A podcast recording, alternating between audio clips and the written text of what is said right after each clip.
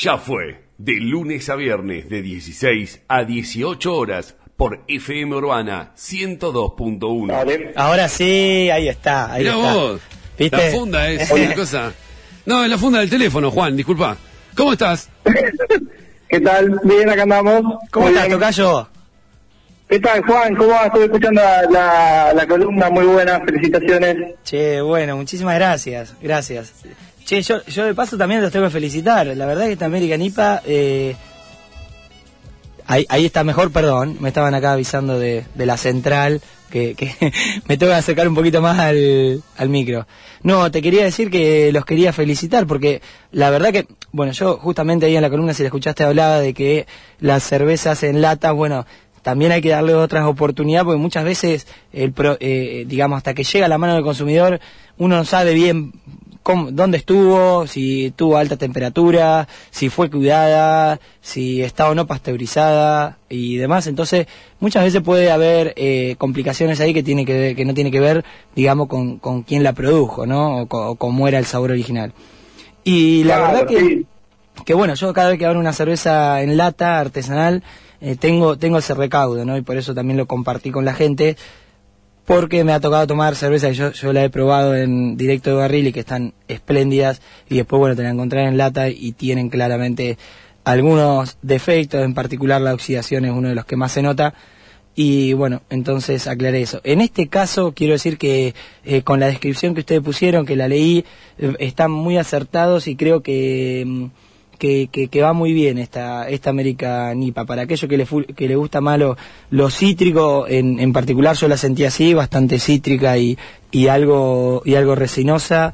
Así que nada, bastante bien, me, me, gustó mucho. Bueno, muchísimas gracias. Eh, la verdad que sí, la, la American IPA es como nuestro nuestro caballito de batalla, por decirlo de alguna manera, y es- está muy acertado lo que vos decís, más que nada un estilo lupulado, ¿no? Lo que tiene que ver con la oxidación, porque es como es el principal enemigo de la birra, pero más que nada las cervezas lupuladas, la oxidación empieza empieza a laburar en la birra y, y empieza a cambiar el, el, el sabor de la cerveza, ya hasta la tonalidad del color y demás. Así que la verdad muy contentos de que, de que te haya gustado y que, y que bueno, que se disfrute. Es una birra que, que nosotros lo que intentamos hacer, o sea, dentro de lo que es American IPA, eh, tratamos de tener una graduación alcohólica cercana a los 7 grados de alcohol, porque creemos que ahí eh, es como donde tiene un balance copado con, con el lúpulo, ¿no? que, que o, o sea, como que empieza, al llegar a los 7 grados, que se empieza a jugar un poquitito el tema de del de un leve, leve, leve dulzor con todo el sabor a lúpulo que, que tratamos de que tampoco, que, que sea un sabor que no que no quede clavado, sino que, que, que se aprecie mucho el, el- claro, sí, Sí, que sea sí. muy tomable. Sí, sí. Sí, bueno, la verdad que felicitaciones porque está logrado, por lo menos, eh, claramente uno no está ahora en modo cata ni nada de eso, pero sí eh, eh, degustándola, qué sé yo. Yo siempre digo que cuando hay una cerveza que me gusta, eh, pu- digo que me pediría otra, ¿no? Básicamente me parece Claro. que ahí está, más allá de, de, de la cata en sí, de lo- del resultado que pueda llegar a dar la cata, también uno cuando, cuando está tomando una cerveza tiene que saber si le gusta o no ahí en ese momento y bueno, eh, con esta por lo menos eh, sí me pasó eso. Acá, Juan, eh, acá en Chivilcoy de Terracita se pueden encontrar eh, los cuatro estilos de, de Terracita, más allá de los dos nuevos que han sacado hace poco. Acá se pueden encontrar cuatro estilos muy marcados, ¿no? Eh, está eh, la que está probando Juan en este momento en el estudio, que es la IPA, pero también hay tres estilos más. Sí, eh, los estilos que tenemos, eh, bueno, es una, una cerveza, una Scottish Ale, una cerveza escocesa, después también tenemos una cerveza de trigo alemana, West Beer, una Dry Stout, al más clásico estilo irlandés, La amo. esa y bueno, Esa cer- la, sí, sí, la Dry Stout para, para, para mí es genial. está muy buena porque eh, esa cerveza lo que tiene es, un- una graduación baja de alcohol, eh, seca y que bueno, ahí lo que buscamos también, que tenga bastante tomabilidad, que no sea una cerveza pesada y, y bueno, que guste. La realidad es que también la rotación en los bares de las cervezas oscuras a veces cuesta un poco. Eh, porque eso sí es un poco el tema del público, porque a veces creo que tienen falsas ideas de que, de que hasta que engordan más. He escuchado. no me ha pasado, pero bueno, es, eh, hay que decir que eso es mentira. sí, ni hablar. Eh, bueno, y entonces eh, Terracita está eh, localizada en eh, Caseros. Ya nos vamos de Chivilcoy, porque esto va a pasar en la columna que a veces vamos a hablar con gente que no es de Chivilcoy, productor de Chivilcoy. Pero, ¿cuándo empezó Terracita, Juan? Y Terracita comenzó, o sea, comenzó alrededor de 2015. Eh, con, comenzamos con mi hermano era una época en la que yo justo tuve una...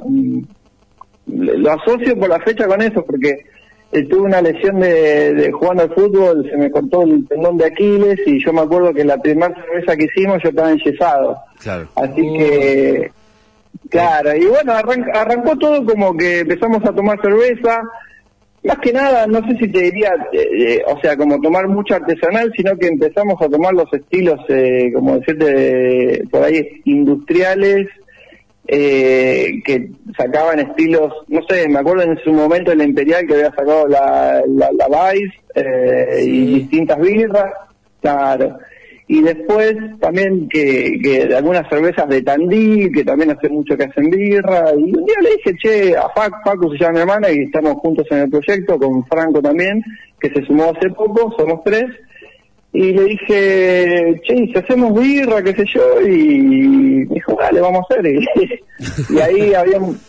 Claro, porque viste, tomábamos, qué sé yo, y es como que, que surgió la curiosidad. La realidad es que justo en ese momento por ahí no estaba todavía flotado el tema de, de, que de que como que fue creciendo mucho y surgió como así, esa idea de, che, hacemos, viste, y, y bueno, ahí me acuerdo que había un, acá un lugar muy conocido que vende equipamientos de, e insumos de cerveza, y compramos el famoso kit de, de 20 litros. Tal cual, igual que nosotros. Todos comenzamos así, por lo visto, ¿no? Es claro, el, es el mini cervecería. Entonces. Ah, muy bien, Ajá. muy bien. Bueno, yo quiero quiero aclarar algo. Yo a, a Juan, a Facu, a Franco, so, somos todos amigos del colegio, los, los, conozco hace mucho tiempo. Y cuando ellos empezaron a hacer cerveza, nosotros nos juntábamos eh, y yo probé las primeras cervezas de Terracita. La verdad que era, eh, te juro, la verdad, eh, uno lo voy a decir así, total, hay gente joven la que no escucha. Un pedo nos agarramos. No. Pero era, eran buenos. Al otro día, eh, todos decíamos lo mismo, che, qué buena birra. Y después, bueno, los chicos fueron eh, profundizando, fueron comprando más equipamiento y la verdad que hoy hoy están están en el mercado, está, están muy bien. Yo quiero decir que, están muy bien. Acá estuve revisando un poco, haciendo la tarea y mirando un poco el Instagram de ustedes, que la verdad que veo que están orientados eh, a birras que... Mmm, digamos, no a birras, tienen algunas tradicionales, pero no tan tradicionales, y también algunas bastante orientadas eh, al lúpulo. Y bueno, y la última, la Ola Ley, justamente eh, es la otra, el otro capítulo de Cerveza Fuerte que se viene, donde voy a explicar un poco la Ola Ley. Pero bueno, eh, sí tiene una particularidad el tema del estacionamiento y demás. Supongo, no sé cómo la habrán laburado. Lo que me gustaría preguntarles es un poco sobre esa cerveza, porque me parece que es una cerveza que trasciende algo eh, más más común de hacer en, en, una fábrica de cerveza artesanal. Y después también un poco eh, quería preguntarles de las birras que han hecho, eh, cuáles, dos preguntas entonces, ¿no? Esa la, la, la, sí. la, la anterior. Y la otra un poco el tema de, eh, así, de, de, birras que han hecho, cuál hoy en día dicen, este, este es un birrón que hemos hecho y la verdad eh, nos encantaría que volver, volver a repetirlo. Ok. Mira, el tema de la Old Ale, eh, Old Ale surgió más que nada de, de probar distintas cervezas, porque bueno, eh, obviamente a veces eh, el tema de, aprender de birra es mucho tomando, mucho hablando, o sea, de todo un poco, ¿viste? Y la realidad es que siempre probé estilos que me gustaron mucho, que, que bueno, eh, en ese momento hablamos con mi hermano y dijimos de hacer nuestra, nuestra propia apreciación del estilo y ahí es donde elaboramos la receta, porque he tomado cervezas como, te digo las que me gustaron, quizás las conocen, la, me gustó mucho la Old Ale Baum, probé la que me gustó mucho, eh, también su Blackstone Stout también es muy buena, Y después también la de Berlina, hace unos años atrás. Hace poco la probé en botella, pero bueno, justamente también como comentabas vos, Juan, el tema ese de no saber cómo viene la botella, qué sé yo, no era lo mismo cuando yo la probé hace un tiempo. Claro, bueno. Y después, sí. No, no, dale, dale. Y después hay una que no, ahora no me acuerdo, no se me viene a la cabeza. Eh, ah, una que hizo, sí, Fe- eh, Federico Zanetti de Santina. Santina, de la sí, alta Él cervecería. había, sí, él había salido campeón de, Somos Cerveceros. Y viste que cuando salen campeones hacen una cerveza en una, en una fábrica reconocida. Y creo que, que la hizo, no me acuerdo si fue en la fábrica de juguetes perdidos o no sé dónde. La cuestión es que sacó una Old Ale que a mí me partió la cabeza. Y, y bueno, así un poco surgió el estilo, eh, surgió la idea de hacer el estilo. Y bueno, lo fuimos craneando y, y no sé, ah, no, no lo llevamos para, para Chivilcoy. No, bueno, sí, es una no. es No. una- Pero si lo tienen, Es que hay ahora que yo- traerlo. sí, yo creo que va a venir esa Juan, ¿eh? En el hay un Ojalá. próximo pedido por ahí dando vueltas y lo tenemos a, mira, lo tengo a Fede de la Cabaña Beers escuchando el programa siempre. Ahí mandó un mensaje que dice que los chicos de Abadía de Luz eh, ya hacen la cerveza que estuviste hablando vos, Juan, Sí. en un principio del programa. Eh, y lo tengo a Fede de la Cabaña el otro lado. Eh, y seguramente en un próximo pedido pidan estas dos, eh, son dos cervezas nuevas que hace Terracita más allá de la... también, Bueno. habría que traerla, ¿viste? Así que la vamos a traer, la vamos a traer, Juan. ah, Bien, Perfecto, Eh, perfecto. mira, nos estamos quedando, Juan, con muy poco tiempo, así que eh, lo, lo que te quería preguntar, así como la última pregunta que me, que me gusta hacérsela a todos los que estamos entrevistando, es cómo ves vos hoy el mundo de la cerveza artesanal acá en Argentina, digamos, y en tu contexto en particular también. Eh, así, bien abierta, que puedas comentarnos vos qué opinás, cómo la ves, más allá del sí. coronavirus, ¿no? No, no, más allá del coronavirus, eh, siento que es, es una es una movida que viene creciendo hace hace ya varios años, es que en estos últimos años viene creciendo mucho más.